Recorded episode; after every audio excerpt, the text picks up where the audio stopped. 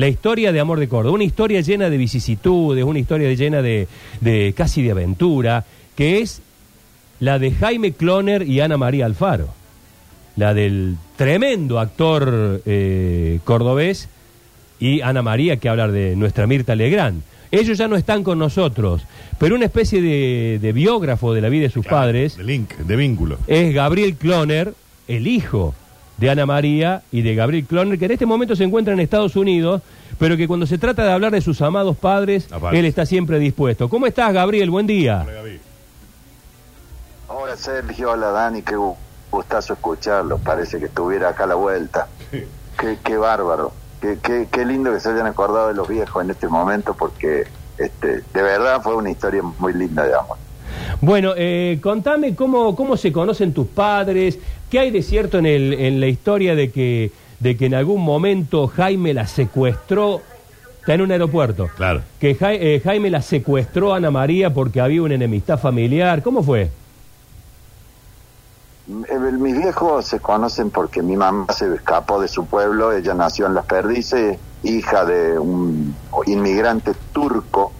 Turco, cuando digo turco es de Turquía, no Claro. de árabe. Sí, como los Abulafia. Eh, y lo, lo aclaro porque nosotros nos confundimos habitualmente. Sí. Eh, Ella se viene, nace en Las Perdices y, y, y se viene a Córdoba a los 17 años, compra una, una mercería, lo que es hoy Óptica La Torre. Ese local era de mi vieja, que lo compró. Imagínense, en esa época uno podía comprar un local. Y, a pagar en cómoda y lánguidas cuotas. Cuando la, la Maipú se achicó, quedó en la esquina. Yo Claro. siempre lo hablo con el con el, el- el flaco Abrile, Abrile, ¿no? Sí, el- Sí, sí, Claudio. cuento la historia y él se ríe mucho. Mi vieja vino y se vino a un hogar de señoritas a vivir y se tenía dos amigas y fueron a bailar a varios lugares y una noche que ella estaba en un baile de la biblioteca que es lo que es ahora ahí en la avenida Maipú 350 donde está eh, ASIC. Este, ella estaba esperando a bailar con un señor que, que era médico y, eh, y muy amigo de ella y qué sé yo, y apareció mi viejo, el único tipo de traje blanco, y, y se acabó, no había más nadie, era la única persona iluminada de todo el salón y siempre lo contaba mi vieja con esta figura, y no tuvo ojos para nadie más.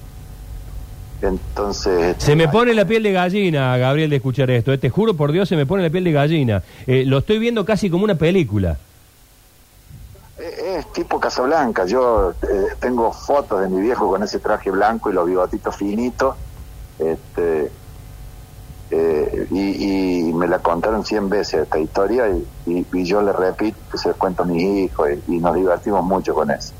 Este, eh, la, la cosa sigue así. Se vieron una o dos veces y mi abuelo cuando se enteró quién era mi papá la sacó carpiendo mi vieja, imagínate, artista, una artista. ¿Cómo iba a ser la hija de el señor Bichachi? Porque para el público mi mamá no se llamaba Ana María Alfaro, sino Ujú. que se llamaba Matilde Bichachi, su verdadero nombre. Y bueno, eso fue un tira y afloje, tira y afloje, y yo alguna vez te conté en tu programa de TV que mi viejo se aguaneaba. Este, y, y- y quedó desde esa vez, de ese programa, todo el mundo me dice, contame la historia del zaguaneo. Bueno, mi viejo iba y no lo querían dejar entrar a la casa, así que zaguaneaba un poco y, y el hermano de mi mamá, que lo odiaba a mi papá, mi viejo lo cargaba y le decía, ¿vos conoces el cuento aquel de la muerte del turco? y el tipo se ponía, se ponía verde y lo quería hacer cagar y bueno.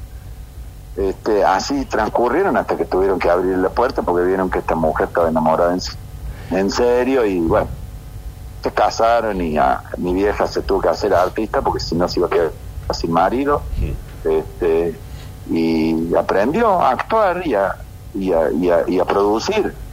Lo más importante de la organización de Jaime Cloner era mi vieja que producía, producía la, la- la- la- el vestuario, los decorados, los diseños, mi vieja era súper hábil en esas cosas. Mi viejo era el dueño del éxito, de verdad, era el que convocaba Claro. y todo, pero eran mitad y mitad, así que este y la historia de amor se, se, se, se mantuvo en, por los años, nacimos eh, yo en el 53, mi hermano en el 63 y en el medio hubo dos pérdidas que después cuando están todos ausentes uno lamenta mucho Sí.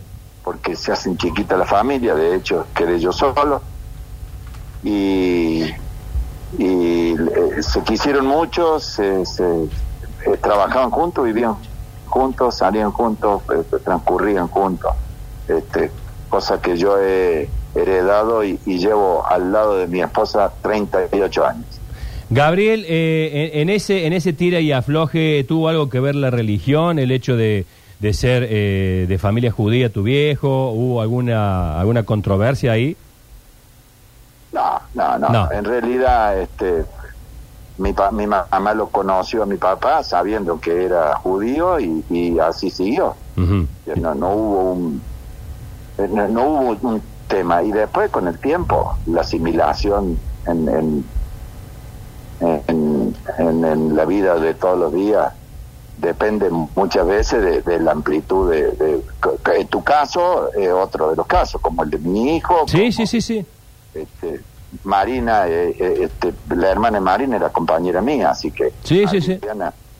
Pero eran otros tiempos. eh, eh. esto, cre- cre- creo que va, ya, ya es eh, antiguo el tema. Eh, algo- eh, ¿Existió eso de que tu viejo en algún momento la secuestró a Ana María en el sentido de que se la llevó, una cosa tipo cinematográfica, o es parte... Antes de casarse, fue después. Fue después porque hubo, había habido un tiroteo ahí porque mi mamá no quería trabajar con mi tío, Oscar, porque se habían peleado. Cierto. y entonces mi viejo se la llevó y la, la- no la podían encontrar a mi vieja hasta que la encontraron pero estaba con mi viejo pero fue una historia de, una función que había que compartir una función de teatro Ah, Eran bien. dos compañías juntas y pero nada nunca tuvo mayor trascendencia que la del Color. que la de la anécdota es así, sí, no, no- fue importante, digamos, como, como sí era importante el, el noviazgo, el noviazgo fue tremendo.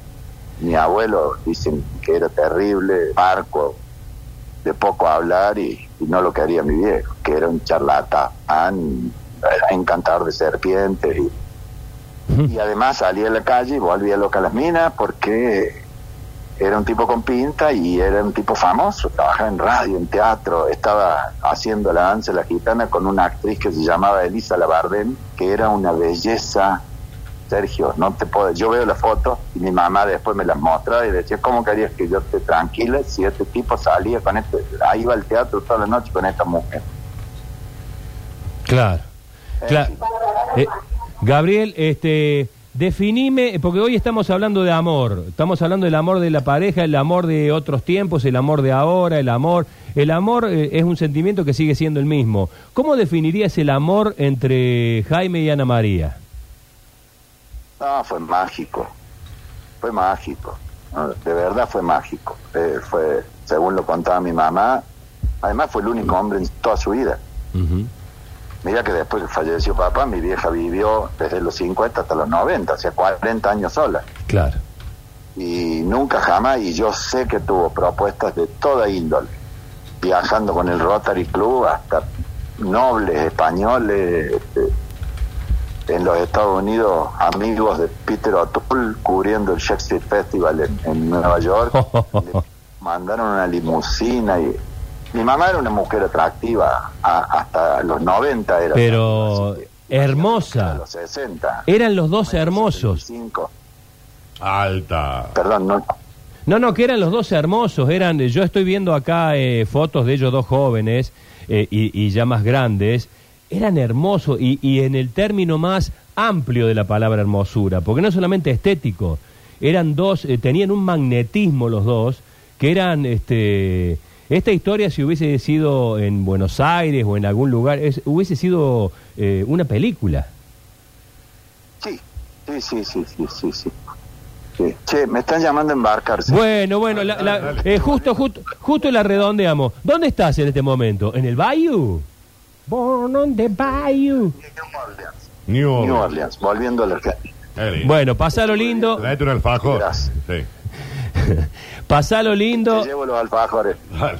pasalo lindo y te agradecemos esto. Siempre es bueno eh, escucharte hablar de tus viejos porque se te caen las babas. Dale, dale. Chao, chicos. Chao, querido, Chao.